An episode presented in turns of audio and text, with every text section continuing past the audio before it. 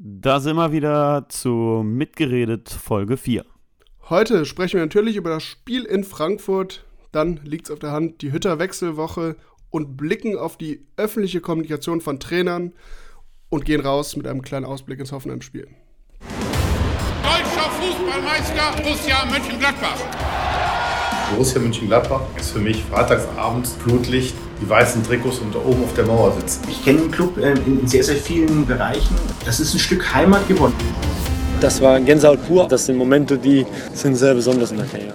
Folge 4, wir sind wieder da. Mitgeredet, der Borussia-Podcast von Mitgedacht. David, grüße dich. Hallo und hallo an alle Hörerinnen und Hörer. Äh, Sonntagabend nehmen wir auf. Ähm, ich habe mir ein Bier aufgemacht. Was machst du? Äh, ich trinke Wasser, weil ich mich nicht traue, weil ich dann zwischendurch auf Toilette muss. Klassische Sextanerblase oder was? Genau, genau, eben. Und deshalb äh, bleibe ich beim Wasser. Davon trinkt man nämlich weniger. Und deshalb, und dann, dann können wir auch durchgehend aufnehmen, müssen nicht unterbrechen zwischendurch. Ich habe gehört, es gab eben ein Haarintermezzo bei dir noch vor dieser Aufnahme. Ja, ich bin frisch geschoren. Mir ist eben noch ein Rasenmäher über den Kopf gefahren. Und über den äh, Bart auch, wie ich sehe. Ja, genau, über Kopf und Bart. Und ihr habt sogar ein Zwischenstandfoto bekommen mit einem Schnäuzer. Ja, Wahnsinn. Und zum Glück sehen das die äh, Hörerinnen und Hörer nicht. Sonst wären sie. Also ich, also ich habe gehört aus meinem privaten Umfeld, du würdest aussehen wie ein Tankwart. Ja, und das, das habe ich als Kompliment aufgenommen jetzt. Danke. Ja, okay, gut. Gebe ich so weiter. Sehr gut. Wir haben gewonnen am Wochenende. Und das mit 4 zu 0. Das ist doch mal eine Ansage, oder? Ja, das war auf jeden Fall eine Ansage, zumal äh, gegen, ja gut, direkter Konkurrent kann man vielleicht nicht mehr sagen, aber zumindest gegen ein Team, was die letzten Wochen echt krass geliefert hat. Und ja, im Grunde das, was wir, worauf wir gehofft hatten, auf den Endspurt der Borussia, den haben sie jetzt zumindest mal furios eingeläutet, das kann man schon sagen. Naja, und wir hatten es ja vorher gefordert, dass jetzt irgendwie auch mal was vom Team kommen muss. Ähm, noch einen kleinen spontanen Text am Samstagmorgen geschrieben ähm, und so ein bisschen, ja, einfach mal eine Reaktion gefordert ne, von, von der Truppe. Und also ich war wirklich, muss ich ehrlich zugeben, lange nicht mehr so begeistert von der Leistung. Ja, ja, über das Spiel, glaube ich, reden wir gleich mal ausführlicher, aber absolut, das war ein Zeichen. Und Matze Ginter hat ja dann nach dem Spiel gesagt, äh, im Grunde, dass er grundsätzlich bereit wäre zu bleiben, aber äh, es eben an der Platzierung hängt. Und dann muss man sagen, dann hat er mit seinem 1-0 natürlich alles getan, direkt zu Beginn und mit seiner Gesamtleistung auch, wie die, wie die ganze Mannschaft, dass er am Ende bleiben kann. Ja, guten Punkt, den du ansprichst. Ich habe eben noch kurz vor dieser Aufnahme gesehen, dass er äh, tatsächlich auch unsere Fotos mal wieder gesehen und kommentiert hat. Ähm, an dieser Stelle einen schönen Gruß, sollte er es hören. Matze Ginter, ich hoffe ja sehr, dass er bleibt. Ich beziehungsweise, beziehungsweise hat gar nicht, gar nicht unser Foto kommentiert, sondern er hat in der Story, äh, auf unsere Story, wir hatten in der Story markiert und er hat diese drei äh, Kraft-Emojis, nenne ich es jetzt mal, gepostet. Und jetzt der Hobbypsychologe David, sagt er, das ist jetzt ein Zeichen, dass er bleibt oder geht er? Das war äh, das, das Zeichen, das ist nicht das Zeichen, das war im Grunde äh, die Verkündung, dass er bleibt. Nein, aber das war nicht, keine Ahnung, ich, also wir. Ist das jetzt wieder ein Aprilscherz von dir? Das ist ein April, genau, das ist ein Aprilscherz am 18. April jetzt nochmal. Nee, weil das so gut angekommen ist mit unserem, in Anführungszeichen, Aprilscherz, dachte ich, können wir das nochmal machen, oder? Sehr, sehr gut, ja. Ja, ich, ähm, ich hoffe, dass er bleibt tatsächlich. Ähm, ich habe jetzt beides mal gelesen, so ein bisschen die Interpretation von einigen Fans, die sein Interview so interpretiert haben, er will diesem grandiosen Verein noch einen tollen Abschied bereiten. Ähm, habe aber auch gelesen, dass einige das als klares Zeichen werten, ähm, dass er bleiben wird und dass er jetzt unter Adi Hütter dann nochmal bei Borussia angreift. Ich bin echt gespannt. Das ist eine ziemliche Schlüsselpersonalie, wie ich finde. Ja, voll. Also ich bin, ich würde, ich fände es auch mega, wenn wir wenn Ginter bleibt, weil ich ihn auch irgendwie einen ziemlich angenehmen Typen finde. Und ja, ich würde sagen, die Interpretation des Interviews, da wäre ich dazwischen. Also ich, ich würde sagen, oder ich glaube, dass das einfach eine sehr offene Aussage war. Also er würde gerne bleiben, er fühlt sich wohl, aber natürlich, er ist und bleibt Profi und das hängt eben natürlich dann auch an ein paar Parametern irgendwie drumrum. Wie viel da wird man oder wie viel da wird die Mannschaft und was für ein Team steht da letzt, nächste Woche, äh, nächste Woche, nächste Saison auf dem Platz. Und vor allen Dingen wahrscheinlich bei ihm auch, was spielt er für eine EM und kommen da vielleicht nochmal irgendwelche Interessenten und Co. Aber naja, das ist alles Zukunftsmusik. Ähm, lass uns doch mal unseren heutigen Gast dazu holen, oder? Ähm, wir sind wieder nicht alleine, haben uns äh, passend zum Thema jemanden eingeladen äh, aus unserem Mitgedacht-Zirkel. Ähm, magst du ihn mal vorstellen? Ja, genau. Wir dachten uns, letzte Woche war Martin dabei, heute Olli. Dann habt ihr alle vier, die mitgedacht gegründet haben, 2013 mal gehört hier. Und Olli ist seit ein paar Jahren in Frankfurt, deshalb oder hat in Frankfurt studiert, arbeitet dort, wohnt jetzt ähm, in der Nähe Frankfurts, kann deshalb so ein, dachten wir uns bei dem Spiel hier so ein paar Insights auch aus, aus der Ecke Frankfurt geben. Und ja, herzlich willkommen, Olli. Ja, vielen Dank. Danke für die Blumen. Danke, dass ich hier sein darf. Und in der vierten Folge endlich mal jemand mit Sachverstand. Von daher herzlichen Dank an diesem Sonntag. Endlich mal. Das wird Martin besonders gerne hören. Ähm, schöne Grüße an der Stelle nach Paris. Schöne Grüße, ja. Das, das Tolle ist ja, ich war jahrelang, ähm, also ich wohne jetzt seit über zehn Jahren hier und ich war jahrelang der, der am weitesten weg von der Hennes-Weißweiler Allee gewohnt hat. Und dann kam Martin. Er zog erst ganz in den Süden und jetzt einmal in die andere große Metro Metropole. Von daher, ja, ich fühle mich jetzt schon fast wie ein bisschen, bisschen wie ein Außenseiter. Aber nein, tatsächlich, ähm, vielen Dank für die Einladung. Jetzt, das war jetzt schon ein halber Lebenslauf von dir. Äh, magst du es noch komplettieren und den Hörerinnen einmal kurz sagen, was man über dich wissen muss? Ja, ich bin Anfang der 90er zum Bögelberg gekommen durch meinen Opa, der eine ganz wichtige Rolle gespielt hat da. Ähm, bin da immer artig mit Fahne und so einem dunkelbraunen Kord ähm, Sitzkissen ähm, habe ich äh, die Ostgrade so Wellenbrecher gesäumt und äh, war einer der ähm, ersten äh, ja, Ultra-Anhänger dieses Bambini-Spiels vor dem wirklichen Profispiel auf dem Bökelberg. Äh, das hat so ein bisschen meine meine Vita geprägt. Und ja, in den Nullerjahren, als der Opa älter wurde äh, und ich irgendwie ein bisschen äh, autonomer, bin ich dann in den Borussia-Park gegangen, ähm, habe dann irgendwann euch kennengelernt und spätestens dann war die Messe gelesen und seit wir mitgedacht haben, ist es ja im Prinzip ah ja so ein bisschen auch äh, noch mehr als eine Leidenschaft geworden. Und ja, wie gesagt, ich äh, wohne einige Kilometer weg vom, äh, von der Hennes-Weißweiler Allee, bin aber trotzdem mit vollem Herzen äh, Borusse. Ich würde dich immer in einem Satz so als sportverrückten Fußballpoeten bezeichnen. Irgendwie, das kommt mir immer so in den Sinn, wenn ich dich höre, so. Oder wenn man mit dir über Fußball oder vor allem über Borussia spricht, wird es immer teilweise historisch, romantisch, poetisch. Das, damit verbinde ich dich. Das hast du sehr schön gesagt, David. Vielen Dank.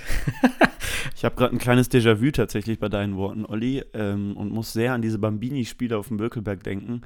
Und in mir kommt gerade dieses Gefühl hoch, wie fasziniert man damals davon war, dass da so Gleichaltrige auf dem Platz spielen durften und Tore von denen bejubelt wurden. Und oh, herrliche Zeit irgendwie. Ja, und die irgendwie zehn Minuten gebraucht haben, um von der Nordkurve zur Südkurve zu kommen und dann natürlich fast jeder Ball auch drin war, weil das Tor wurde ja auch nicht irgendwie kleiner gemacht, ganz im Gegenteil. Das blieb einfach in Originalgröße, aber ich fand das, ich fand das toll, ich fand das äh, sehr schön. Ähm, und hatte leider nie die Gelegenheit, selbst da unten mitzukicken, aber ach, das ist eine andere Geschichte. Gut, dass das den Zuschauerinnen und Zuschauern erspart geblieben ist. Gott sei Dank, ja. Aber viel lieber hätte ich mal deinen äh, Kord-Sitzkissen gesehen von damals in Braun. Das würde mich interessieren. Das hättest du gerne gesehen, aber nie gerne gerochen. Das lag immer bei Opa hinten, diese Ablage hinten zum die äh, Hutablage. Hinter ja, die, genau die Hutablage, da saß das drauf, ja. Unterm Wackeldackel. Ja. nee, das hat er nicht, der war Polizist, der hatte andere Sachen da, da liegen. Oh Gott, oh Gott, da wollen wir jetzt gar nicht in die Tiefe gehen. Auf gar keinen Fall. Gehen wir lieber in die Tiefe, ähm, was wir eben schon angekündigt haben, das äh, 4 zu 0. Ähm, Olli, wie hast du es gesehen? Ähm, was hast du, äh, was schießt dir nachher jetzt durch den Kopf äh, nach diesem grandiosen Sieg? Ja, wie habe ich es gesehen? Ähm, tatsächlich so, wie man heute Fußball guckt. Rollläden runter, äh, ähm, Decke, Sofa, äh, Getränke und Fernseher an. Ähm, tatsächlich, dadurch, dass ich ja hier in der Region wohne, einige Leute auch kenne, äh, war ich tatsächlich ein bisschen angespannter als sonst, weil ich bekam auch vorher dann leichte Schmäh-Nachrichten von der Nachbarschaft, ähm, äh, irgendwelche Schmäh-Songs und war dann auch sehr froh, dass wir das Spiel gewonnen haben. Ich, ich persönlich muss sagen, ähm, das war ein Spiel so, wie ich mir das Spiel unter Marco Rose ähm, immer vorgestellt habe. Ja, es war, äh, da war Einsatz da, da war Wille da, da war Kampfgeist da, da war auch das nötige Spielglück da. Ähm, das hat mir, das hat, das hat mein Herz ein bisschen umwärmt, ähm, weil man so irgendwie ein bisschen wie so ein leichtes Déjà-vu in die ähm, ja, in die Hinrunde der, äh, der vergangenen Saison hatte. Ne? Also sie waren da und man hatte irgendwann so im, im Laufe des Spiels so das, das Gefühl dahingehend, so das können die heute nicht mehr verlieren. Was in dieser Saison ganz oft der Fall war, dass man auch mal nach einer Führung, siehe Spiele in Leipzig, siehe Spiele gegen Mainz und so weiter, dass du immer das Gefühl hattest, okay, das, das, das geht am Ende nicht gut aus. Das hatten wir gestern nicht. Und wenn ich jetzt an Martin letzte Woche denke, na, der gesagt hat, ja, irgendwie fehlte denen häufig so dieses, dieses Kollektive, beim Angreifen, das hatten die gestern. Oh, ähm, und ich glaube, eine ganz wichtige Personalie da drin war auch ganz klar Jonas Hofmann. Äh, fand ich tatsächlich, der gestern ein sehr, sehr gutes Spiel gemacht hat. Ich war am langen Ende aber auch einfach äh, sehr erleichtert, dass sie gewonnen haben. Ja, noch zu Jonas, Jonas Hofmann an der Stelle. Äh, sechstes Saisontor, neuer persönlicher Saisonrekord ähm, schlug zwei Ecken zu Toren und war, bis er da K.O. geschossen wurde, der laufstärkste Gladbacher mit 10,7 Kilometern. Also ich glaube, man hat mal wieder gesehen, wie wichtig der eigentlich ist. Das haben wir natürlich immer schon gewusst, wie wichtig Jonas Hofmann ist, natürlich. Wir, wir haben nie über Jonas Hofmann gemeckert. Nie. Nie im Leben. Wir haben nie gesagt, dass er ein Fehleinkauf war oder so. Wir haben immer nie geglaubt. Ich habe so ein bisschen Sorge, dass uns, dass uns das noch mal wieder einholt bei Hannes Wolf. Weil über den reden wir jetzt im Prinzip genauso, wie wir über Jonas Hofmann vor zwei, drei Jahren geredet haben. Ich hoffe, aber das wenn, nicht ein. Wenn Hannes Wolf genauso ein Dreh- und Angelpunkt in unserem Spiel wird wie, wie Hofmann jetzt, dann habe ich mich da gerne geirrt für die Borussia. Ich habe berechtigte Zweifel, dass es dazu kommen wird. Aber das möchte ich an dieser Stelle nicht noch ausführen. Zum Spiel nochmal. Olli hat es im Grunde schon gesagt, wir haben letzte Woche ja mit Martin noch darüber gesprochen, dass uns manchmal diese Spiele diese Saison fehlen. Deshalb habe ich mich ein bisschen in die letzte sehr erfolgreiche Saison mit Rose zurückversetzt gefühlt, weil das wieder so ein Spiel war, wo man von Anfang an das Gefühl hatte, ich glaube, Martin hat es letzte Woche genannt, der Rasen brennt. Also man hatte von Anfang an das Gefühl, die Mannschaft will, man, die Mannschaft weiß ganz genau, was sie will. Tritt geschlossen auf und hat im Grunde von der ersten bis zur 90. Minute durchgehend ein starkes Spiel, vor allem auch gegen den Ball gemacht. Natürlich ist auf den Gegner getroffen, gerade in der ersten Hälfte Eintracht Frankfurt, die dann auch gute Chancen auf den Ausgleich hatten. Aber ich glaube, eine Mannschaft, die aktuell so einen Lauf hat, die kriegst du natürlich nicht über 90 Minuten eingebremst. Ja, und ich glaube, sinnbildlich waren so zwei Szenen in der ersten Halbzeit. Einmal äh, die Geschichte von Leiner, äh, wo er Kostic abgrätscht und unwesentlich später äh, Benzebaini, der ähm, auf links irgendwie da fast schon wieder in seiner Art und äh, äh ja, in seiner Art halt einfach reingrätscht und dann aber einen äh, gegen Kamada war das, glaube ich, äh, einen Abstoß rausholt, anstatt einer Ecke. Und das waren so zwei Dinger, wo du wusstest, okay, die sind da und, und wenn das so ausgeht, dann, äh, oder wenn das, wenn es so aussieht, dann ja, ist jetzt kein Selbstläufer, aber zumindest mal ähm, so die, die, die, wesentlichen Anteile sind bei Borussia und ähm, ja, so war es dann letzten Endes ja auch. Sense Baini und Stevie Leiner, zwei äh, Kultfiguren, an denen man sich hochziehen kann. Ähm, ich will gar nicht zu taktisch werden, aber ähm, will noch eine Sache auch von letzter Woche aufgreifen, die wir besprochen haben. Da haben wir mal gesagt, wir hatten öfter mal das Gefühl, dass sie keinen Plan haben so richtig. Und äh, das hat man jetzt halt richtig gesehen, dass sie einen hatten äh, in diesem 4-4-2 ein bisschen verändert. Ähm, besonders versucht, das Spiel der Eintracht ähm, über die rechte Seite zu lenken und eben nicht über Kostic und Kostic selbst immer wieder gebunden hinten durch starke Offensivaktionen. Und wenn er dann eben mal selbst vorne war, klar, dann gab es diese eine Liner-Szene, wo er sich reinwirft, aber Lazaro hat super mit zurückgearbeitet, hat äh, super laufstark ähm, sich da präsentiert und die waren eigentlich immer zu zweit um ihn herum. Und ich glaube, das hat der Eintracht auch den Zahn gezogen. Und ich glaube, dieses einen klaren Plan haben, das macht dann eben diesen Eindruck. Wir haben es jetzt alle gesagt, wir hatten von Anfang an das Gefühl, die Mannschaft weiß genau, was sie möchte. Und ich glaube, das hängt eben daran, dass dieser Plan von Anfang an zu erkennen war und dann auch super erfolgreich umgesetzt wurde. Lasst uns noch ähm, eine konkrete Szene besprechen. Ich, be genau, bevor wir zu einer Szene kommen, würde ich gerne vielleicht noch mal eine Personalie reinwerfen, die mir, ähm, die ich gestern total spannend fand. Ich meine, Tobi Sippel, das war klar, dass er spielt.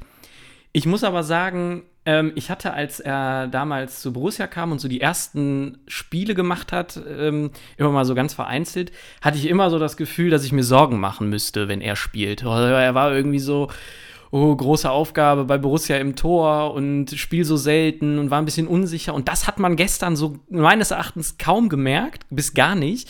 Er war äh, total verlässlich, er war mutig, was ich total gut fand. Also er wurde auch von den, von den, von den Mitspielern auch in ganz blöden Situationen eigentlich auch ähm, angespielt. Äh, ich erinnere da nur an die Szene, wo Zakaria dann das Ding zur Ecke nur äh, mehr oder weniger ähm, schubsen musste. Aber sie haben immer wieder zu ihm gespielt. Er war auch am Fuß stark und dann etwas ähm, was mir persönlich sehr gut gefallen hat, ist, er war sehr laut. Also er war, hat sehr, er hat mehr eingegriffen fast eigentlich als Sommer, hat immer korrigiert und ich habe mich wahnsinnig für ihn gefreut, dass er, dass hinten die Null stand. Und so als so, so in die letzten zehn Minuten ging, war auch, als das Spiel war durch, aber ich war fast aufgeregter als in, der, in den ersten Minuten. Eher so, komm, heute das zu Null-Spiel für Sippel, das freut mich für ihn persönlich, das freut mich für die Mannschaft. Und das hat man ihm ja auch richtig angemerkt, dass ihm das richtig wichtig war, äh, gestern zu Null zu spielen. Und ich finde, so einen Typen, brauchst du auch in der Mannschaft, der sich erstens nicht beschwert, der, der zweitens aber auch ähm, das Vertrauen seiner Mitspieler genießt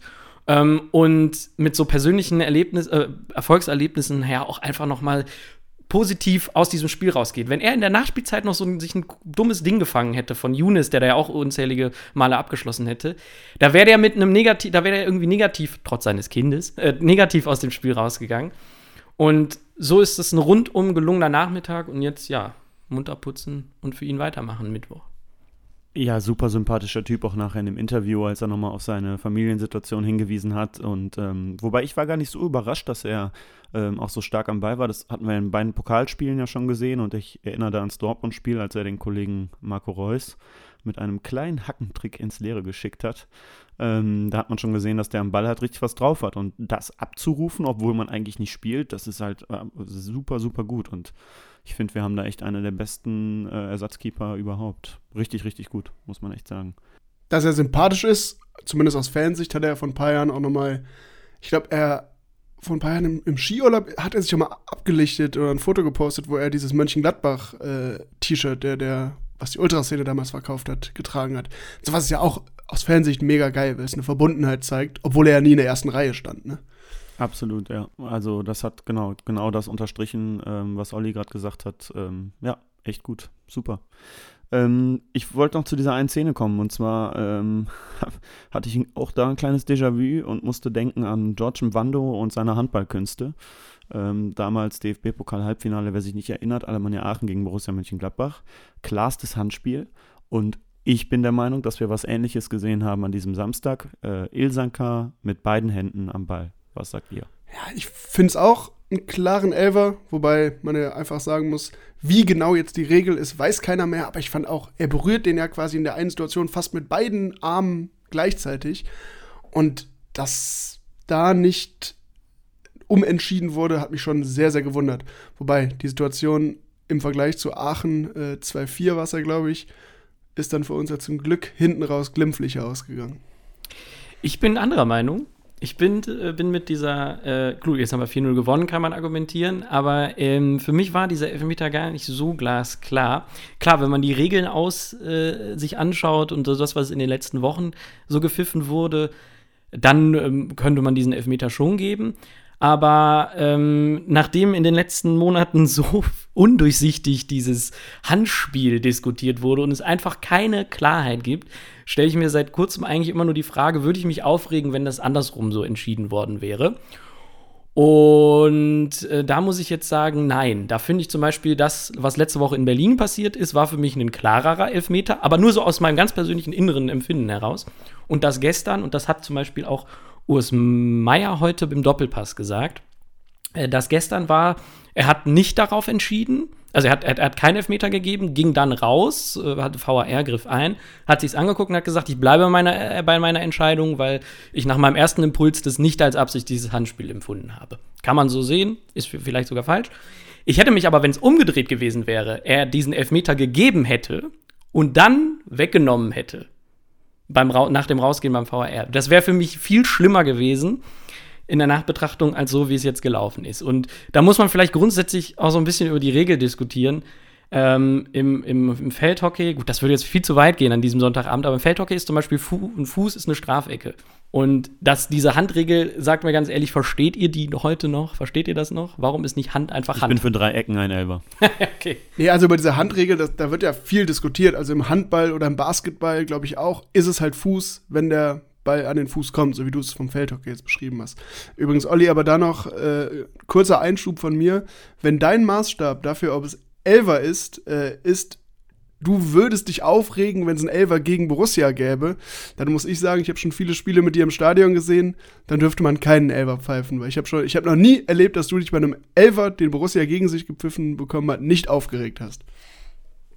Nee, ich habe da, mh, ja, stimmt, aber ähm, was ich eben meinte, war eigentlich viel mehr, wenn er den, also jetzt grundsätzlich in der Situation, wenn er den gegeben hätte ähm, und dann rausgegangen wäre und hätte den wieder zurückgenommen, das hätte ich scheiße gefunden.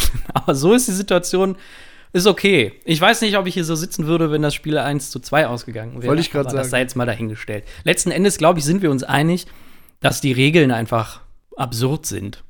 Ja, beziehungsweise es muss mal klar kommuniziert werden und klar geregelt werden, dass es verständlich und einheitlich ist. Genau, guckt euch Emre Can an unter der Woche, guckt euch letztes Jahr Jerome Boateng an, bei dem, was das nicht gegeben wurde in Dortmund.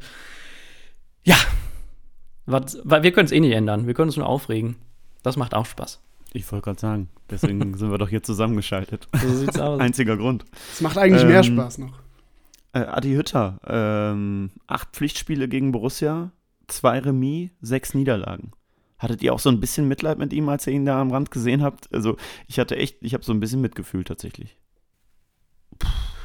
Och, ich glaube, ich gehe ja davon aus, dass Frankfurt die Champions League erreicht mit ihm. Und da war ich dann so ein egoistischer Borussia-Fan, dass ich mir dachte, das würde er abkönnen. Also, da hat sich mein Mitleid in Grenzen gehalten. Da hat die Freude überwogen. Mitleid, weiß ich nicht. Ich meine, er hatte jetzt ab nächster Saison die Möglichkeit, ähm, weiterhin der Borussia so viele Punkte zu schenken. Ähm, von daher war ich sehr froh. Ja, ist eine schwierige Situation für ihn gestern gewesen. Man hat es ihm auch wirklich angenommen, ich glaube, äh, äh, angesehen. Ich glaube, er war auch sehr froh, dass das Ding irgendwann mal durch war und äh, glaube auch sehr froh, dass das Spiel jetzt stattfand. Ähm, ja, ich hoffe, ich, man sieht ihn besser gelaunt, launischer und vor allen Dingen auch irgendwie ein bisschen aufgeräumter dann ab 1. Juli im Borussia Park. Naja, und vor allem wollen wir hoffen, dass er ab 1. Juli dann mal ein Spiel im Borussia Park gewinnt, ne? Weil sonst wird's bedenklich. Sonst lässt Michael Fronzek wahrscheinlich grüßen. Ähm, Olli, du bist ja, wie wir jetzt schon mehrfach gesagt haben, relativ nah an der Frankfurter Gegend dran. Ähm, hast auch ganz gute Kontakte ähm, Richtung Fans, Fanszene. Hörst du auch mal, was im Verein so geht. Ähm, wie ist denn jetzt die Stimmung da nach diesem, nach diesem 4-0? Ist das, ähm, geht's da rund oder ähm, hat sich das alles wieder ein bisschen beruhigt? Äh, was nimmst du da wahr? Also ich habe schon wahrgenommen, dass es sehr rund ging äh, gestern. Also dass das auch dann ähnlich wie bei uns, ähm, die, dass da auch so alte Fußballromantiker ähm, äh, unterwegs sind, die sich da arg an ihrer, ähm, ich will schon fast sagen Männlichkeit, aber äh, das geht natürlich auch in die, ins, äh, in andere Richtung, äh, gekränkt sehen. Ähm, ja, es ist eine schwierige Situation für sie. Es wäre deutlich einfacher, wenn sie gestern da nicht so sang- und klanglos mehr oder weniger in, in deren Augen untergegangen wären. Ähm, man muss das aber vielleicht ein bisschen äh, ähm, ja mal in den Gesamtkontext schauen. Hütter war nie unumstritten bei der Eintracht. Das hörte man auch äh, bei vielen raus. Weil als er damals dahin kam aus Bern, die ersten Spiele sah es gar nicht so gut aus. Da ist er ja gegen auch im Supercup irgendwie 0-5 oder 0-6 gegen die Bayern untergegangen, hatte mehrere Spiele zu, zu Saisonbeginn, die echt schlecht liefen selbiges oder ähnliches auch zum Ende des letzten Kalenderjahres. Da war es auch noch mal ein bisschen düster um ihn. Und ich sprach gestern noch mit einem, mit einem Freund, der auch ein Dauerkartenbesitzer hier, hier ist, der sagte, boah, ähm, die Leute sind auch so undankbar teilweise und schätzen das einfach so, so, so, äh, ja, so äh, irrational ein, ähm, dass der, was der eigentlich mit dem Verein erreichen kann und was der auch für dieses Team geleistet hat. Und es ist natürlich jetzt eine Gemenge, Gemengelage, dieses etwas äh, absurde Wort, aber so sieht es ja aus. Es sind ganz viele Sachen, die da jetzt in den Topf fallen und letzten Endes kann er, egal wie es ausgegangen wäre und jetzt auch ausgeht, kann er da eigentlich nie ähm, als Gewinner rausgehen. Entweder man entlässt ihn Oder ähm, er nimmt diese Ausstiegsklausel jetzt halt dann einfach selbst in die Hand und geht für den für ihn wichtigen nächsten, in seinen Augen wichtigen nächsten Schritt. So. Und klar, wir verstehen, das haben wir in unserem Text ja auch geschrieben, wir verstehen die Eintracht-Anhänger ja auch, ne? Wir waren auch enttäuscht bei Rose. Wir, dass die auch jetzt enttäuscht sind bei Hütter, ist verständlich. Ähm, nur ich glaube, dass dieses Pulverfass hier in, in Frankfurt auch noch mal mh, hm, vielleicht noch fast ein bisschen ähm, krasser ist als bei uns. Ich habe lustigerweise mit einem äh, äh, guten Bekannten aus der Gladbacher Fanszene vor ein paar Wochen darüber gesprochen und der sagte, Adi Hütter muss sich beim nächsten äh, Auswärtsspiel dann in Frankfurt, äh, kann er sich mit Helm an die Seitenlinie stellen, weil die Frankfurt-Fans sind ja doch dafür bekannt, dass sie etwas, ähm, naja, emotionaler reagieren. Ähm, ich glaube, da kann der Kollege sich schon auf einiges einstellen. Ja, sehe seh ich auch so, sehe ich auch so, ja. Absolut, genauso wie bei uns ja wahrscheinlich Rose, wenn er mit den Dortmundern kommt. Aber ich glaube, das Ja, wobei da würde ich äh, noch einmal intervenieren und vielleicht sagen, dass ich die ähm, Gladbacher Haupttribüne jetzt weniger radikal einschätze als die Frankfurter. ja, das wird sich zeigen, ne? Der Läufer im grünen Pullover, vielleicht läuft er hin und her und stürzt sich auf Marco Rose. Das könnte genau. natürlich sein. Der schmeißt seinen, schmeißt seinen grünen Pullover auf ihn. Aber damit sind wir eigentlich schon beim Punkt, dass, dass in Frankfurt ja jetzt diese Woche im Grunde ähnliches in Gang gekommen ist, wie bei uns in der Woche, nachdem Rose seinen Abschied verkündet hat. Versteht ihr das? Findet ihr die Fälle vergleichbar? Wir haben das ja in einem Text mal so ein bisschen gegeneinander gestellt, aus welchen Gründen man es als vergleichbar sehen könnte, wo die Unterschiede liegen. Aber jetzt ihr mal beide subjektiv. Versteht ihr das? Ähm, also ich nehme den Standpunkt ein und habe dann ja auch mitgedacht, intern sehr vehement vertreten, dass ich finde, dass die Fälle nicht miteinander zu vergleichen sind. Ähm, ich sehe es so, also Adi Hütter drei Jahre bei Eintracht Frankfurt überragende Arbeit geleistet, hat den Verein zu dem gemacht, was er jetzt ist, hat seine Handschrift äh, dagelassen, hat Spuren hinterlassen, hat gemeinsam mit Freddy Bobic und Bruno Hübner ähm, wirklich den Verein auf ein spürbar neues Level gehievt hat sportliche Erfolge gehabt, hat eine Mannschaft aufgebaut, ähm, die ihm vertraut, der er vertraut ähm, und die einfach für etwas steht.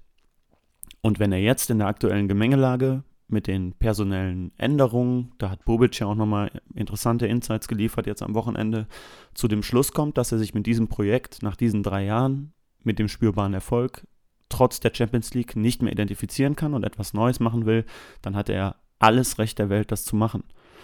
Ich sehe es anders bei einem Trainer, der ein Jahr oder 10 Monate, äh, 15 Monate bei einem Verein ist, dann mit der ersten Anfrage kokettiert, eines vermeintlich größeren Vereins, vorher große Worte schwingt, Luftschlösser aufbaut ähm, und ähm, den Fans ähm, das Goldene vom Ei verspricht und der dann beim ersten Angebot eben weg ist und keinen Bock mehr hat auf diesen Verein, offensichtlich, und auf dieses Projekt und es Hals über Kopf verlässt.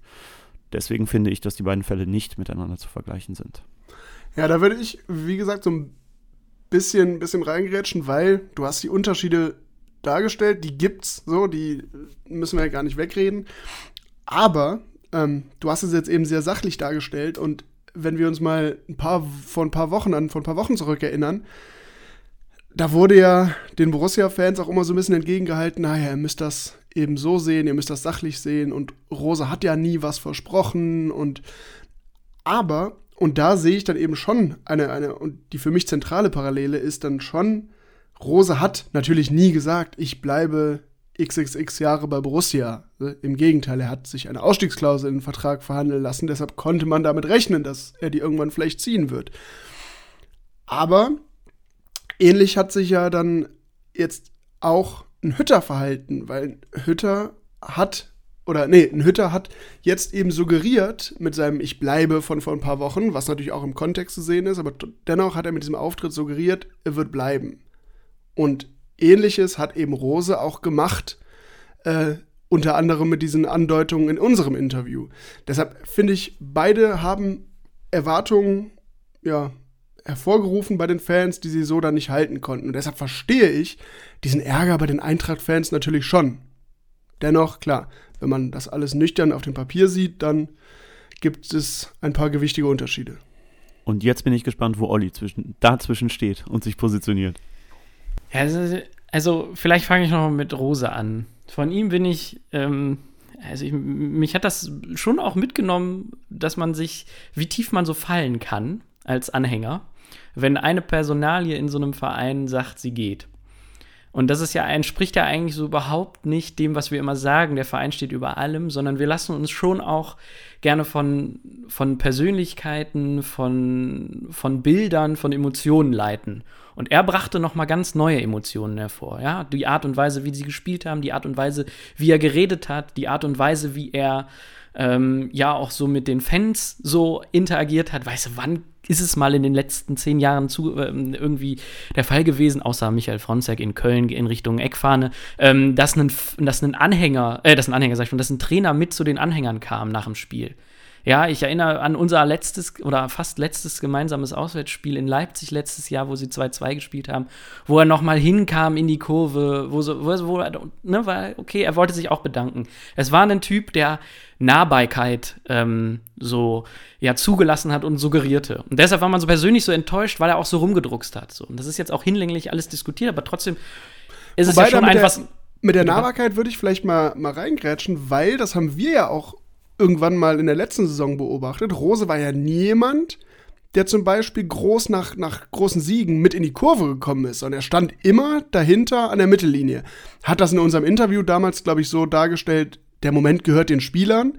Aus heutiger Sicht denke ich mir, naja, vielleicht ist da auch schon ein Stück Berechnung dabei, weil er sich da eben zurücknimmt. Also, ich finde, Rose den Vorwurf zu machen, er wäre ein Typ gewesen, der sich immer in die Zuschauer geschmissen hätte, das würde ich so nicht sehen. So habe ich das auch gar nicht gesagt. Also ich, er, er war, war, jemand, der da, durch die Tatsache, dass er so offen auch dahin ging und selbst wenn er sich nur in der zweiten Reihe hinstellte, war er trotzdem da. Das hat ein Favre ja, seltenst gemacht, auch wenn wir ihn gerne klatschen gesehen haben. Das hat er seltenst gemacht, aber trotzdem, das suggerierte ja so eine Offenheit. Das ja, suggerierte so ein bisschen er hat, einen anderen, er hat eine andere Ansprache, ein anderes Auftreten. Er war ein, ist ein ganz anderer Typ. Ja, so, genau. Und damit verbunden waren einfach auch Erwartungen. Und diese Erwartungen waren nicht, dass er halt, also das war ein Typ, der auch immer klare Ansagen gemacht hat. Ne? So auch in seinen Interviews vorher und auch nach den Spielen, wenn es um Elfmeter ging, da hat er nicht rumgedruckst.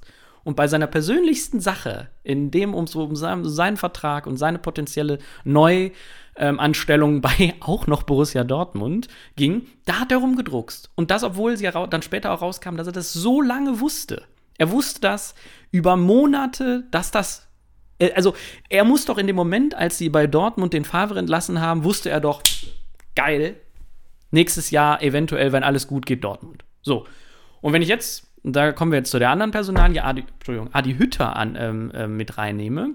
Hütter ist als Typ eher auch so der sachlichere, so ist mein Eindruck. Der sieht das alles vergleichsweise nüchtern. Jetzt kann man sagen, ist es vielleicht die Nüchternheit aus seiner ähm, Red Bull-Karriere? Weiß ich nicht. Äh, Rose ist ja eher dann ein anderer, aber ähm, er ist bei, er hat bei Salzburg Erfolg gehabt, davor ja auch bei diesem, ähm, ähm, wie weiß jetzt nicht, fällt der Name nicht ein, wo er Pokalsieger geworden ist in Österreich, ist dann nach Bern gegangen, die heute übrigens die vierte Meisterschaft in Folge errungen haben, was originär sein Verdienst ist, weil er da was aufgebaut hat. Ging zur Eintracht, baute etwas auf und geht jetzt nach seiner, seiner Meinung nach bei Borussia den nächsten Schritt. Jetzt kann man über die für ihn sehr, sehr blöden Aussagen in der PK diskutieren. Ähm, aber, Sky 90 meinst du jetzt? Oder? Nee, äh, genau, in der PK, der, die auch dann nach Sky 90 so, okay. und den, ne, wie er das dann versucht hat, noch zu erklären. Nur, das war jetzt eine Sequenz von, ich sag mal, drei Wochen. So, und ähm, in denen er irgendwie noch nicht so richtig viel sagen konnte. Da gehört ja, das wissen wir alle, ja auch eine riesen Kommunikationsabteilung hinten dran, die überlegen muss, wann, wann, wird das, wann wird das klar gemacht. Er hat Berater und so weiter und so fort. Und es sieht alles ziemlich scheiße aus, ja, für ihn, ohne jeden Zweifel. Nur, er hat sich an keiner, in, in meinen Punkten, in keinem, äh, also in keinem, äh, an keiner Stelle wahnsinnig verkalkuliert. Er hat sich angreifbar gemacht, klar, mit seinem Interview. Und das haben wir in unserem Text auch geschrieben das muss er als Medienprofi eigentlich wissen, dass ihm das irgendwann mal um die Ohren geflogen, äh, äh, fliegen könnte. Und jetzt schaue ich gerne mal in meinen Nachbarn, der unter mir wohnt, der mir gestern die Schmähgesänge geschickt hat. Der sieht, der sieht das natürlich aus einer emotionalen Adlerperspektive, äh, beziehungsweise Eintracht-Perspektive, und der sagt, das ist ein Lügner. Oder das, ne, das ist einfach einer, der uns angelogen hat, und der soll einfach, äh, sollte einfach mal die Fresse halten, um ihn jetzt wirklich zu zitieren. Und das ist in meinen Augen schlichtweg nicht korrekt, weil, ja, wie ich Ja, schon sicher. sagte, Sicher, aus der, aus der objektiven Perspektive ist das eben keine Lüge gewesen. Aber eben genauso wenig hätte uns vor ein paar Wochen ein Dortmund-Fan auch entgegenschleudern können, als wir Rose als Lügner oder Blender bezeichnet haben. Ja, er hat euch nicht angelogen. Das meine ich. Und übrigens eine weitere Parallele so aus, aus emotionaler Fansicht.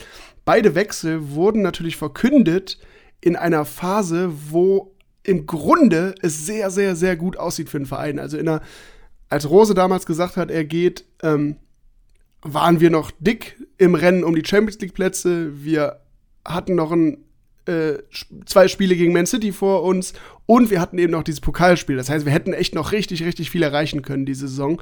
Und in diese eigentlich positive Zeit schlägt das dann rein. Und bei jetzt sehr, sehr ähnlich. Das heißt, ich glaube, das und, und das spielt aus Fansicht, glaube ich, auch nochmal eine Rolle bei der Enttäuschung.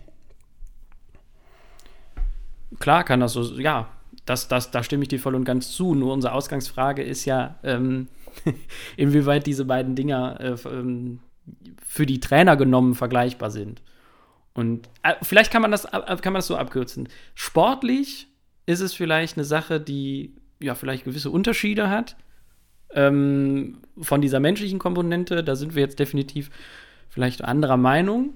Mm, aber letzten Endes bringt es ja, ja nichts. Hütter kostet wahnsinnig viel Geld.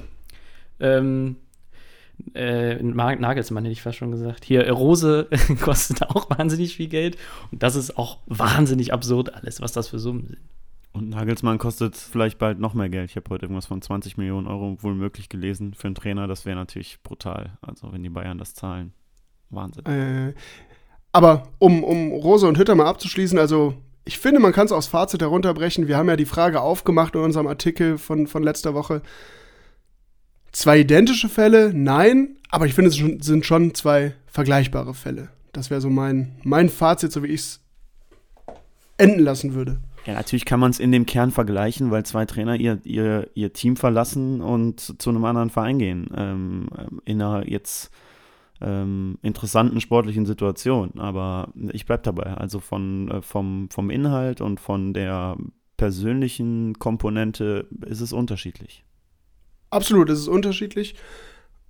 Aber, und das, das würde mich jetzt mal interessieren, wie ihr, wie ihr das sieht, seht, aus einer Fansicht, ich freue mich natürlich jetzt mega über Adi Hütter, weil ich glaube, das ist sportlich ein ziemlich, ziemlich guter, eine ziemlich gute Entscheidung, ein ziemlich guter Schritt für uns.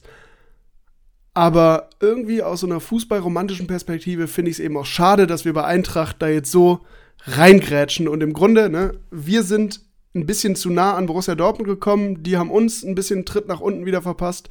Und Frankfurt kommt jetzt sehr, sehr nah an uns, steht sogar temporär vor uns und wir treten die wieder so ein bisschen nach unten zurück. Dieser Eindruck bleibt für mich halt bei diesem ganzen Wechsel hin und her hängen. Den, den werde ich dir nicht nehmen können, diesen Eindruck. Aber was ich, äh, wenn man jetzt vielleicht einen Schritt weiter denkt, was heißt das jetzt auch für Adi Hütter bei, bei Borussia äh, München-Gladbach dann, bei uns so als Fans? Da muss ich auch sagen, ich für mich persönlich, ähm, Ach, nicht viel. Also wenn er nächste Saison mit uns Vierter wird, dann habe ich das auch alles vergessen. Da bin ich auch ehrlich. genau eben, man hat ja eigentlich die äh, Verantwortung für sich selbst, so sich so ein bisschen zu schützen. Aber ähm, wenn der das erste Mal äh, Altbier getrunken über einen alter Markt äh, äh, wankt in der Feier zur Champions League Qualifikation oder vielleicht holt auch noch irgendwie was anderes, was blechern ist, wie Max Eber so gerne sagt, dann habe ich das wieder vergessen. Nur es bringt uns vielleicht real, äh, also noch mal härter so auf den Boden der Tatsachen, weil wir jetzt so eine Enttäuschung vor uns liegen hatten, wissen vielleicht, wie wir jetzt mit, Ros äh, mit, mit Hütter umgehen können.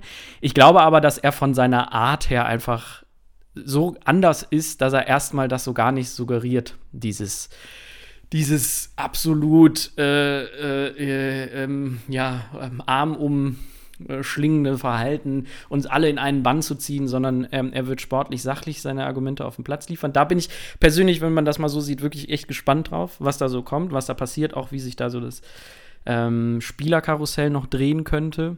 Ähm, aber ja, lassen wir uns überraschen. Und übrigens da auch noch, ich weiß nicht, ob das die Borussia-Brille ist, aber ich finde, wenn ich jetzt Hütters Statements und in den Pressekonferenzen und rund um die Spiele gesehen habe nach dieser Entscheidung, finde ich, ist er deutlich sympathischer weggekommen als Rose seinerzeit. Rose hat da ja immer sehr, sehr dünnhäutig genervt reagiert und Hütter man hat ihm jetzt schon angemerkt, die Entscheidung ist ihm nicht leicht gefallen. Er hat nette Worte auch der Eintracht gegenüber noch gefunden, hat Verständnis geäußert für Enttäuschungen, für Emotionen. Da fand ich seinen Auftritt deutlich ja, klarer, menschlicher, nahbarer als Rose seinerzeit.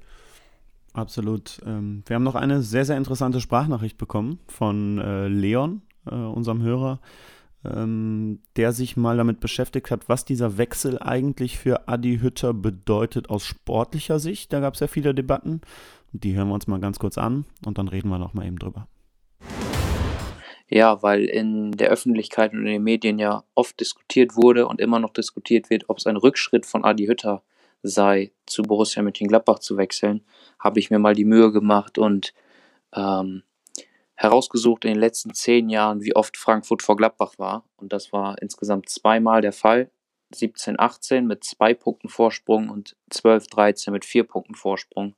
Ähm, während dieser Zeit ist Gladbach mehrere Male in die Champions League gekommen und in diesen zehn Jahren Frankfurt jetzt vermutlich das erste Mal, wenn es dabei bleibt. Und dadurch kann man dann doch schon erkennen, dass der Weg von Adi Hütter zu Gladbach eher ein Fortschritt ist, langfristig gesehen. Also es ist natürlich echt eine spannende, äh, spannende Statistik ähm, und ich gehe da mit ihm ja Hand in Hand mit dem Argument. Ähm, ich glaube, für Adi Hütter ist das tatsächlich ein Fortschritt. Das jetzt auch mal völlig ohne Borussenbrille, wobei das ein bisschen schwierig ist, aber ähm, ist schon ein Fortschritt, weil ich glaube, dass die Eintracht ähm, sportlich in den letzten Jahren auf jeden Fall gefestigt ist, aber sie immer eine unglaubliche Fluktuation hatten. Im, im, auch im Kader. Sie mussten sich eigentlich alle zwei, drei Jahre immer wieder wirklich vom Kern auf fast neu ähm, aufbauen ähm, das zwar immer erfolgreich gemacht haben, aber ich glaube, für ihn ist jetzt, wenn er jetzt irgendwie auch wirklich so vielleicht das Maximum erreicht und dass diese Kontinuität im Verein, die jetzt einfach abhanden kommt mit den mit dem sportlichen, äh, mit der sportlichen Leitung, die ausgetauscht wird. Ich glaube, das ist dann, wie er aus, wie sie auch so zwischen den Zeilen raushören konnte,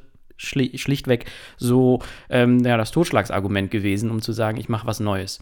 Und bei Borussia findet er absolute Kontinu Kontinuität ähm, neben dem Platz und ja auch wirklich einen Kern an Spielern, die über Jahre da waren ähm, und gemessen an vielen anderen Bundesliga-Standorten ja wirklich schon Dekaden geprägt haben.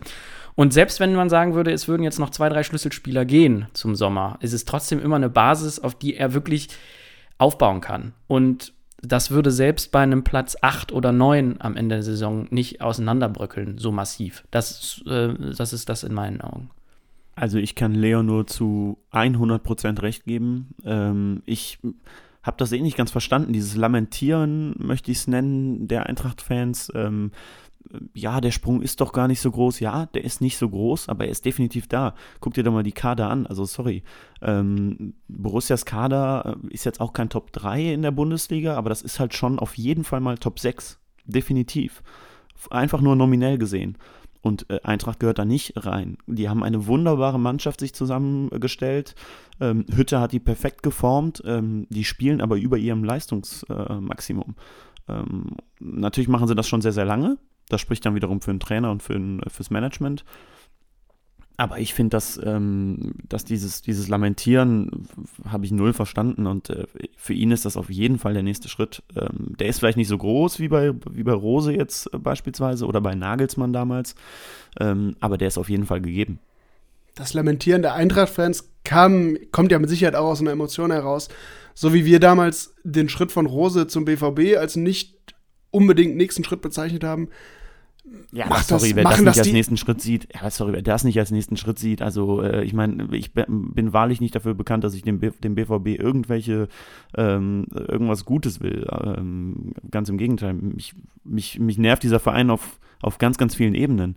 Aber, Aber die Argumente ähm, kamen ja damals aus, aus Borussia-Fans aus Borussia-Fansicht auch immer mal Weil wieder. der hat ja, derjenige, der das sagt, oder diejenige haben ja nicht objektiv da drauf geguckt. Also guck dir den Dortmunder Kader doch mal an. Nein, natürlich nicht, aber wahrscheinlich genauso wenig haben die Eintracht-Fans, die jetzt so argumentieren, haben wahrscheinlich, ne, als Fan, das wissen wir nur zu gut, fällt es immer sehr schwer, objektiv auf den eigenen Verein zu blicken. Aber ich glaube, wir sind uns sehr einig. Äh, Das ist für Hütter der nächste Schritt. Zumal den Kader hast du schon angesprochen, Christoph, aber gerade wenn man auf den Verein, auf die Strukturen in und um den Verein guckt, da ist Borussia einfach ein paar Jahre weiter als Eintracht Frankfurt. Eintracht Frankfurt kann die nächsten Jahre auch nutzen, um sich dahingehend weiter aufzustellen, aber der, die Entwicklung Borussias ist ein paar Jahre voraus im Gegensatz zur Eintracht und das ist für Hütter schon eine Verbesserung und ein nächster Schritt.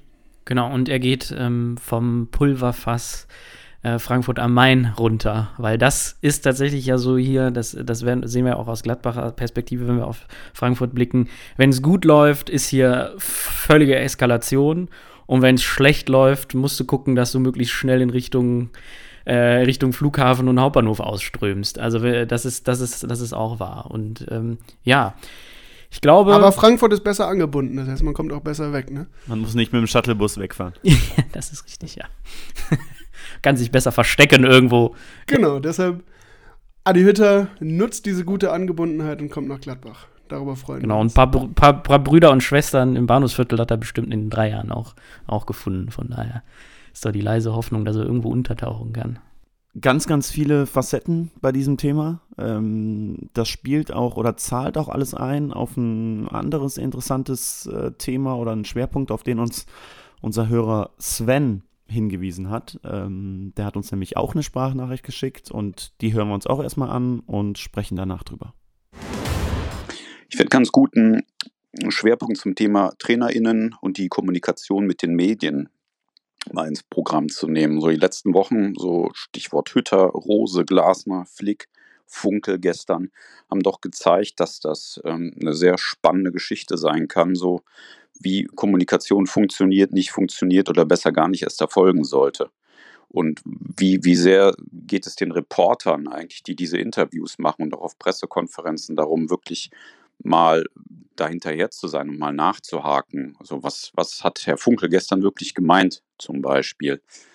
Um, und welche Rolle spielen wir Fans dabei? Wie sehr lassen wir uns von Nachrichten sofort anstecken und äh, Differenzierung fehlt? Also gerade auch so das Thema Alonso fand ich da sehr spannend. So, das waren beim Sven jetzt natürlich einige Themen in einer Nachricht. Insbesondere Funkel würden wir trennen wollen. Da sprechen wir, glaube ich, am Ende noch mal kurz drüber.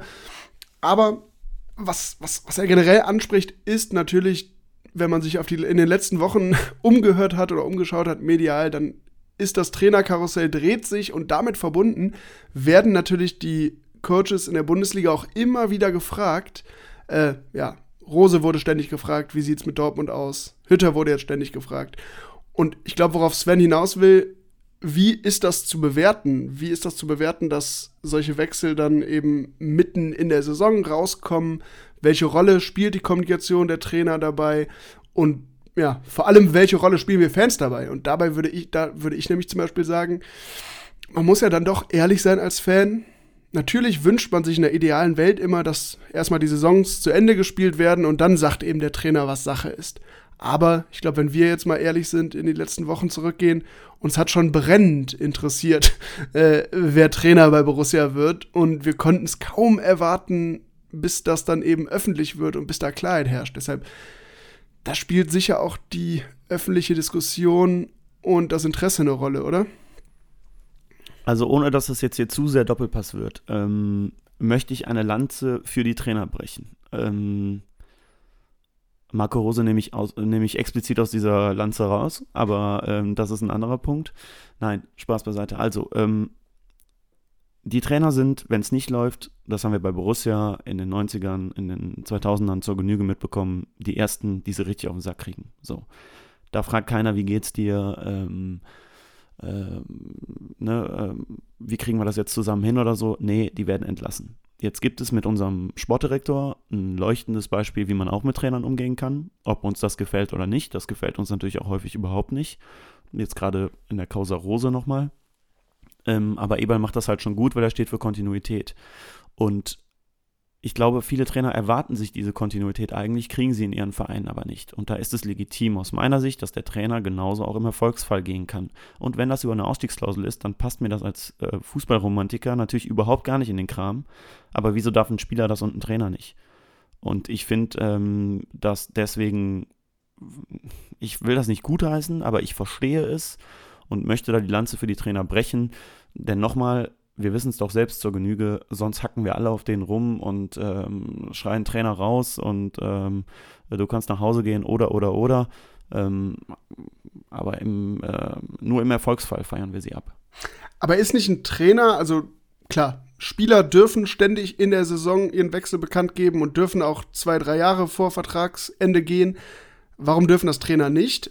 Da könnte man natürlich sagen, naja, ein Trainer ist natürlich ein leitender Angestellter und schon ja, in einer anderen Verantwortung, gerade auch was die Ausrichtung, die ganze Ausrichtung des Spielsystems und des Vereins angeht. Wenn der dann vorzeitig seine Zelte abbricht, ist das vielleicht schon was anderes, oder? Ja, sorry, aber da bin ich bei Eberl. Also ganz ehrlich, dann gib ihm keine Ausstiegsklausel. Gib ihm keine Ausstiegsklausel, wenn du das, wenn du aber meinst, dass dieser Trainer für deinen Verein jetzt richtig ist, dann gib ihm eine Ausstiegsklausel.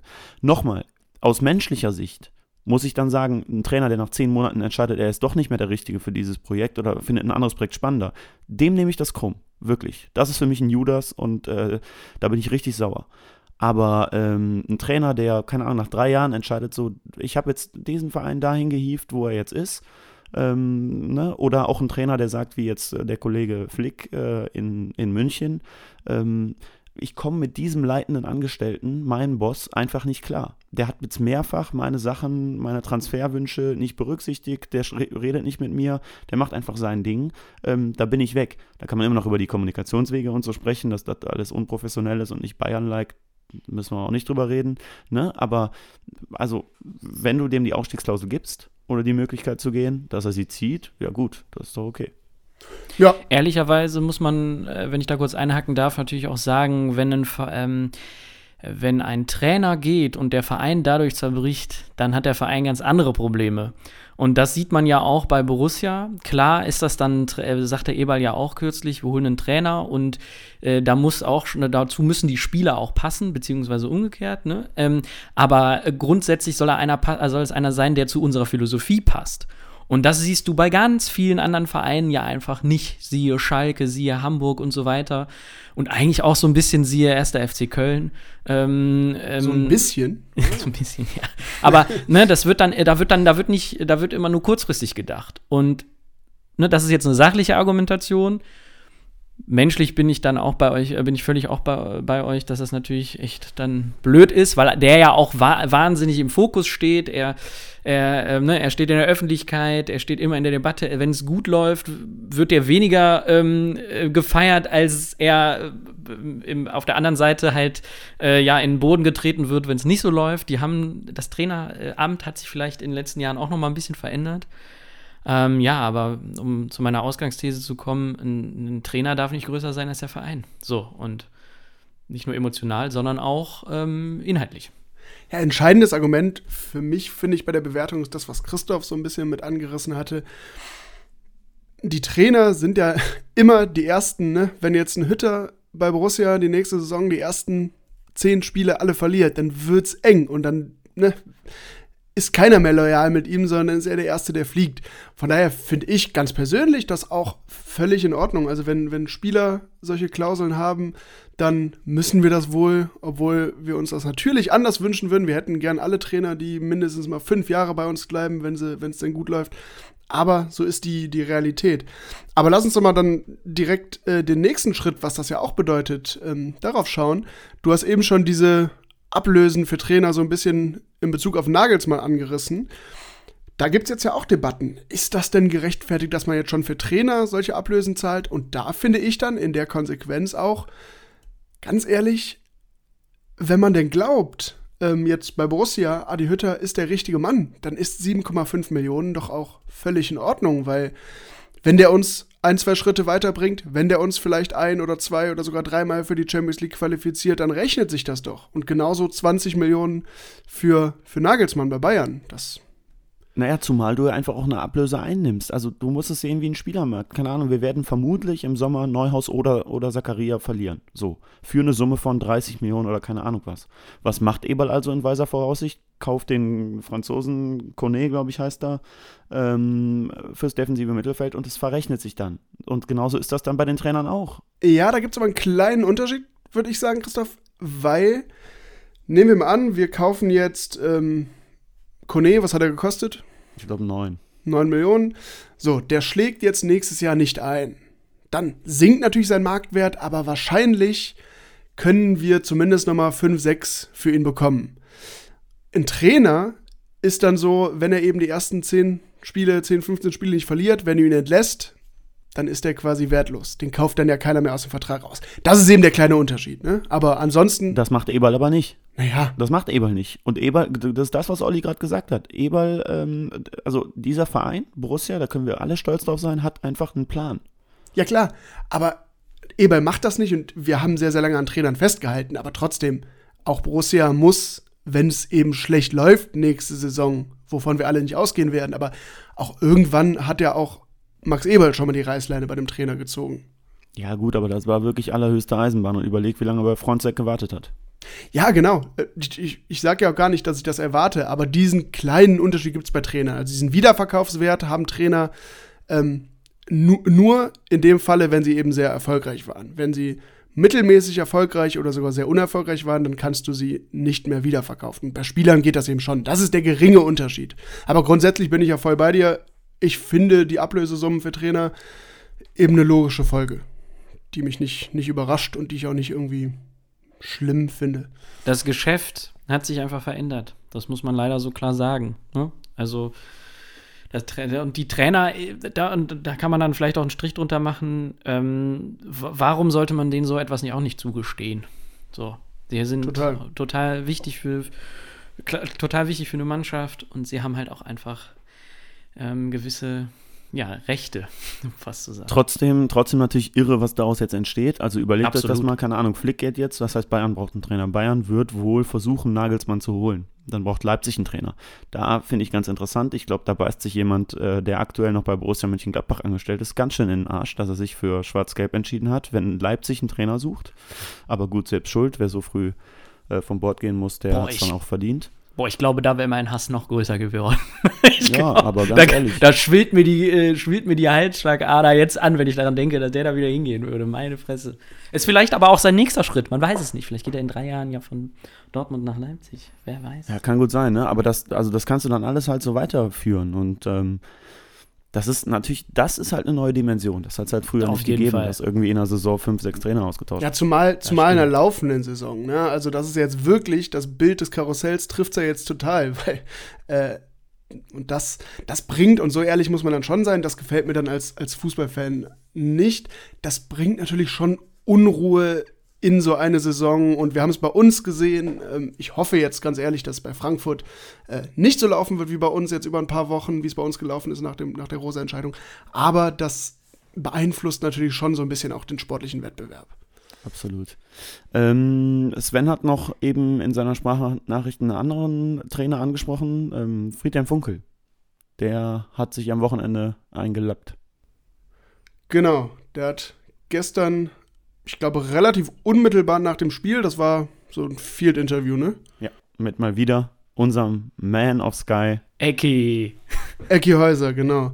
Ja, äh, da hat er, ich glaube, auf die Frage, ähm, woran er Daniel Lehen hat, gesagt, ähm, dass Leverkusen ein ganz, ganz hohes Tempo hat, dass das ein großer Grund für die Niederlage war.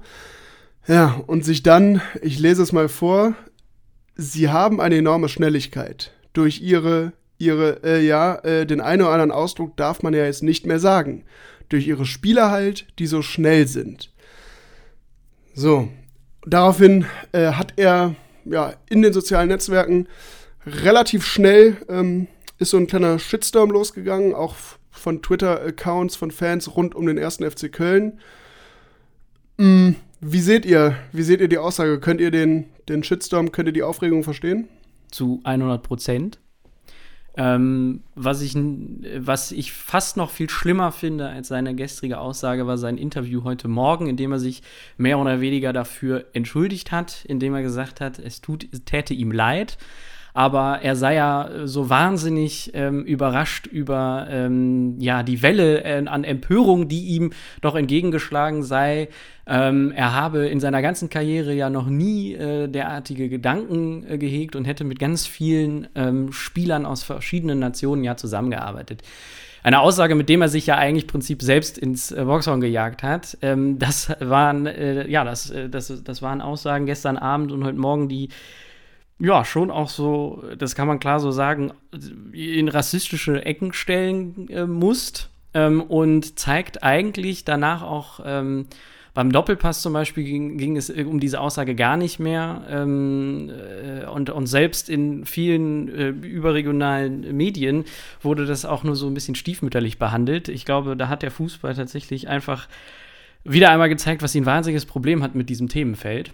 Mm, und sobald es ein bisschen politisch wird, ähm, setzen sie sich da äh, ja ein bisschen zur Seite. Ich fand's, ich finde die Aufre ich finde die Nicht-Aufregung eigentlich extrem ähm, bedenkenswert. Mm, und ja. ja ich habe da, ich habe da im, im, Wesentlichen zwei Punkte. Einmal das Statement von, von Funkel, diese Entschuldigung. Ich würde sogar Entschuldigung in Anführungszeichen setzen, weil er kommunikativ da ja quasi, ich weiß nicht, ob er es bewusst macht, aber eigentlich ja einen Kniff macht. Also er entschuldigt sich erstmal und sagt dann, ah, ich, ich war so überrascht, ich war so übermannt äh, von der Aufregung, also schiebt quasi so ein bisschen fast schon den schwarzen Peter wieder zurück, sagt, da sind äh, aus seiner Sicht völlig, äh, völlig zu Unrecht Leute irgendwie an die Decke gegangen und rechtfertigt sich dann eben damit, dass er ja aus ganz vielen Nationen Spieler schon trainiert hat und das ist ja nun mal kein Argument, ne?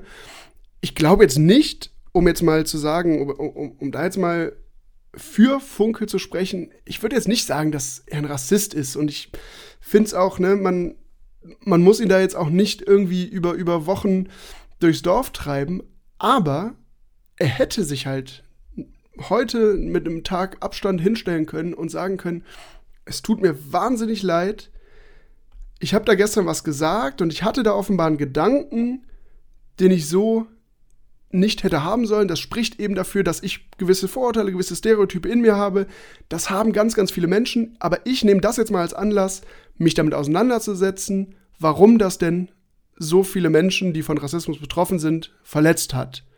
So, das wäre, finde ich, ein Statement gewesen, was völlig in Ordnung gewesen wäre, weil wir sind alle nicht fehlerfrei. Das, bei diesem Thema müssen wir alle, jetzt in, in dem Fall auch, auch Leute wie wir, die eben von Rassismus nicht betroffen sind, viel lernen.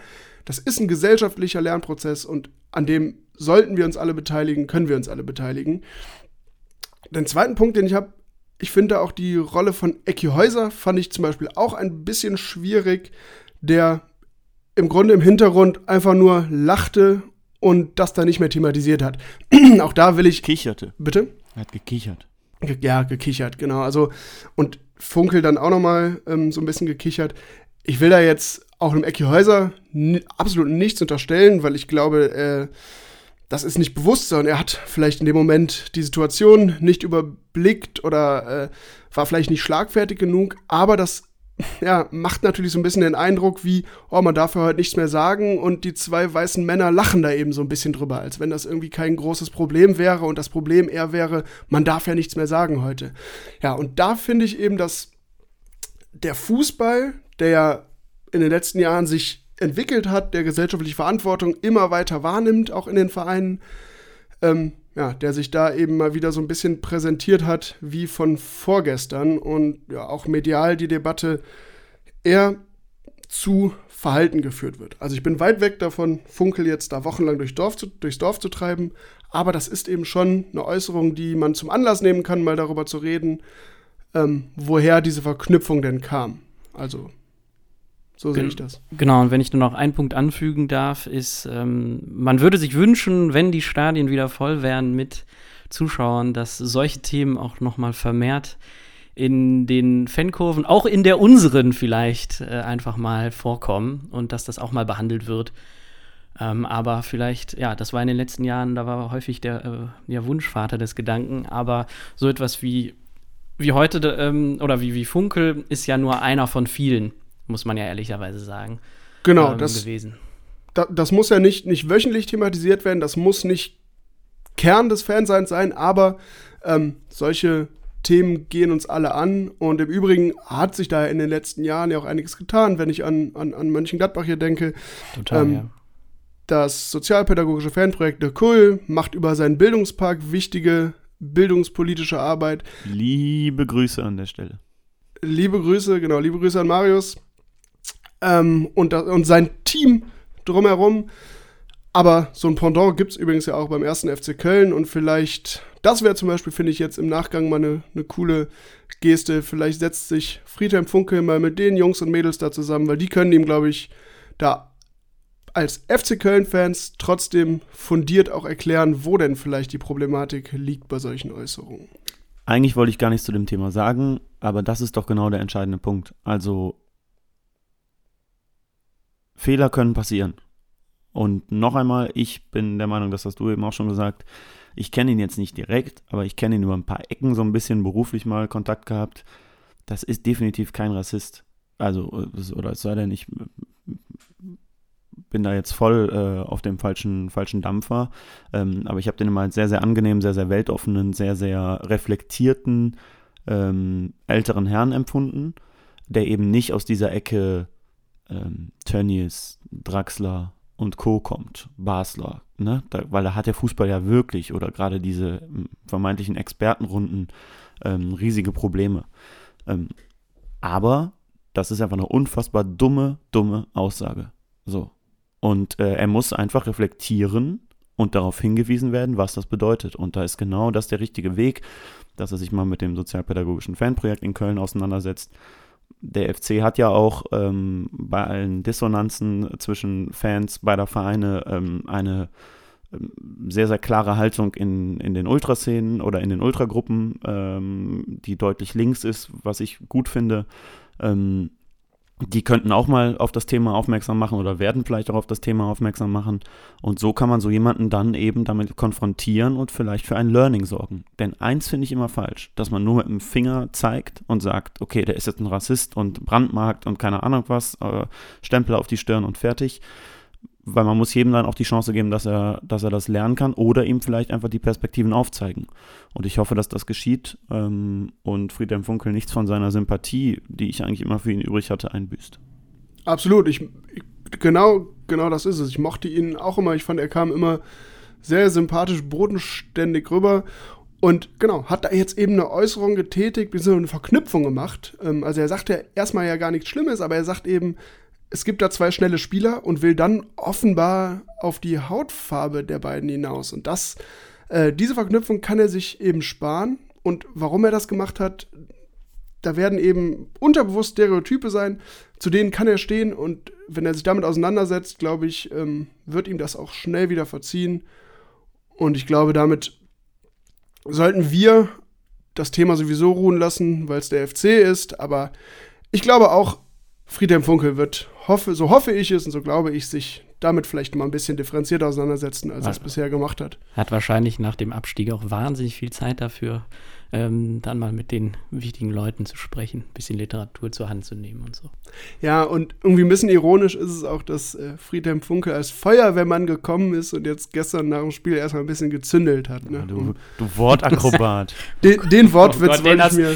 Hast du da heute zwei Stunden im Auto drüber nachgedacht? Da habe ich, genau, da saß ich heute im Auto, habe ich mir den Kopf zerbrochen und aufgeschrieben, verworfen und so und da ist das rausgekommen. Der Friedhelm. Ich, ich komme ursprünglich aus Krefeld und er wohnt noch da und man sieht ihn häufiger oder sah ihn häufiger in der Stadt, wie er für seine Frau Blumen gekauft hat und im Schwanenmarkt, der eine oder andere, äh, die eine oder andere Hörerin und Hörer wird das vielleicht kennen, da gibt es ein schön Itali schönes italienisches Eisrestaurant, äh, tatsächlich Eiscafé, Entschuldigung. Und da hat er da gesessen und die Leute beobachtet man hat ihn gegrüßt. Friedhelm, na Jung, wie ist es? Ja, sonst, sonst hast du ja vielleicht auch bald mal die, die Möglichkeit, dann in Krefeld mit ihm drüber zu sprechen, Olli. Das wäre das Beste.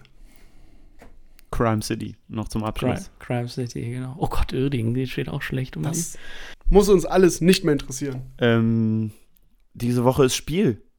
Mittwoch ist Borussia wieder. Ähm, ich bin ganz äh, überfordert damit, äh, dass jetzt irgendwie es in drei Tagen oder wenn diese Folge, wenn ihr diese Folge hört, in zwei Tagen äh, schon wieder weitergeht. Lasst uns doch zum Abschluss nochmal ganz, ganz schnell auch auf Hoffenheim schauen. Was erwartet ihr am Mittwoch? Ja, ich glaube, Sieg ist Pflicht. Äh, jetzt in diesem, in diesem Mantré von wir denken von Spiel zu Spiel und wollen ja irgendwie noch nach Europa. Ich habe ein bisschen Sorge, dass diese äh, Aufbruchsstimmung, die nach Schalke entstanden ist, äh, ein bisschen spät kam in der Saison. Das könnte vielleicht am langen, am langen Ende jetzt das schon wieder, oh Gott, schon wieder die, die alte Borussia-Floskel, aber dass es vielleicht am, zum Saisonende nicht ganz reicht, aber um ähm, die, ja, um Europa klar zu machen, musst du da gewinnen. Hoffenheim hat zwar einen Punkt geholt, ist nicht gut drauf. Was mir ein bisschen fehlen wird, ist, ey, ohne Scheiß, Jungs, wenn wir also jetzt auch mittwochs abends würde ich liebend gerne ein Auswärtsspiel bei 5 Grad Nieselregen ja, an der Autobahn äh, in, dieser, äh, in dieser Schüssel nehmen und vorher irgendwie da sich treffen bei dem Würstchenstand unten an dem S-Bahnhof, in diesem Dixie-Klo an dem an dieser, äh, was ist das, eine Autowaschanlage, da auch irgendwie noch pinkeln gehen und dann da diesen verschmandeten, schmodderten Weg hoch zu diesem Gästeblock laufen, nur um da dann das Auswärtsspiel zu sehen. Aber gut, Vielleicht nächstes Jahr wieder, aber ich muss von einem Sieg ausgehen. Ja, ich, ja, wir müssen ja von einem Sieg ausgehen, aber ich gehe tatsächlich auch von einem Sieg aus und hoffe dann, nach dem Hoffenheim-Spiel sind es dann noch vier Spiele, ne? Ja, ich hoffe dann, dass wir tatsächlich den sechsten noch holen und bin eigentlich sogar nach gestern sehr, sehr optimistisch, weil ich glaube, dass Leverkusen noch deutlich öfter patzen wird als wir. Deshalb, ich tippe auf den sechsten Platz für uns und glaube, dass wir am Mittwoch die Ambitionen untermauern. Ich habe eben nochmal von, äh, oder wir haben eben nochmal von Michael Weigand, äh, Grüße auch an der Stelle äh, an den Sprecher des Supporters Club, ähm, gehört, dass äh, er natürlich nochmal vehement auf Platz 7 hingewiesen hat. Conference League, er möchte unbedingt nach Tallinn, keine Ahnung wohin. Ähm, ne? Ich bleibe dabei, sorry, dass ich das jetzt kaputt mache und sorry, Michael, auch an der Stelle, wenn du es hörst. Ähm, ich halte die Europa League dann doch für den Verein wirtschaftlich und vor allen Dingen, was die Zukunft unseres Kaders angeht, für etwas wichtiger. Und um noch mehr schlechte Laune reinzubringen, ich befürchte auch, dass ganz egal, ob wir nach Tallinn fahren würden oder nach Madrid, wir Fans werden, glaube ich, 2021 nicht mehr fahren. So das, weh es tut. Und um noch schlechtere Laune auf, auf den Weg zu bringen, möchten wir Das ist immer gut, wenn man mit dreifach schlechter Laune ja, rausgeht, genau. ist immer das Beste. Ich habe mir gestern Abend in meinem kruden Hirn überlegt, was wäre meine Antwort auf die, auf die Frage, wenn wir davon ausgingen müssten, dass im DFB-Pokal Red Bull Leipzig gewinnt, damit wir europäisch spielen, welche Antwort geben wir? Borussia Dortmund gewinnt. Ach, ja, ich wollte gerade sagen, ich muss eine Woche lang überlegen, äh, bis ich die Antwort gebe. Aber ja, äh, bei aller Abneigung gegen den BVB, ja, wünsche ich in diesem Fall dem BVB den Pokalsieg. Es hätte doch auch was, wenn Marco Rose ähm, demnächst einen Co-Trainer hat, der sportlich erfolgreicher ist als er. So. Ich glaube, so können wir schließen. Ich gucke in Ollis Gesicht, es war nicht die Antwort, auf die er gehofft hat. Ist aber egal, ich kriege selten die Antworten von euch, auf die ich hoffe. Von daher ist es doch hier auch wieder. Der Kreis schließt sich praktisch. Olli, vielen, vielen Dank, dass du unser Gast warst. Ähm, ja, genau, hat uns auch großen Spaß gemacht. Äh, gerne bald wieder und wir sind uns ganz sicher, dass wir uns bald hier auch wieder sehen und hören. Hat mir sehr viel Spaß gemacht, meine Lieben. Danke, dass ich hier sein durfte. In diesem Sinne einen schönen, schönen Wochenbeginn. Genau, und auch wenn wir nicht immer die Antworten gegeben haben, die, die du dir erhofft hast, wir haben uns große Mühe gegeben, bedanken uns bei dir und dann würde ich gerne noch, weil wir jetzt am Ende so viel, so viel Negatives und schlechte Laune reingebracht haben, euch einen, wie ich finde, sehr lustigen Twitter-Account empfehlen. Jeff Stresser.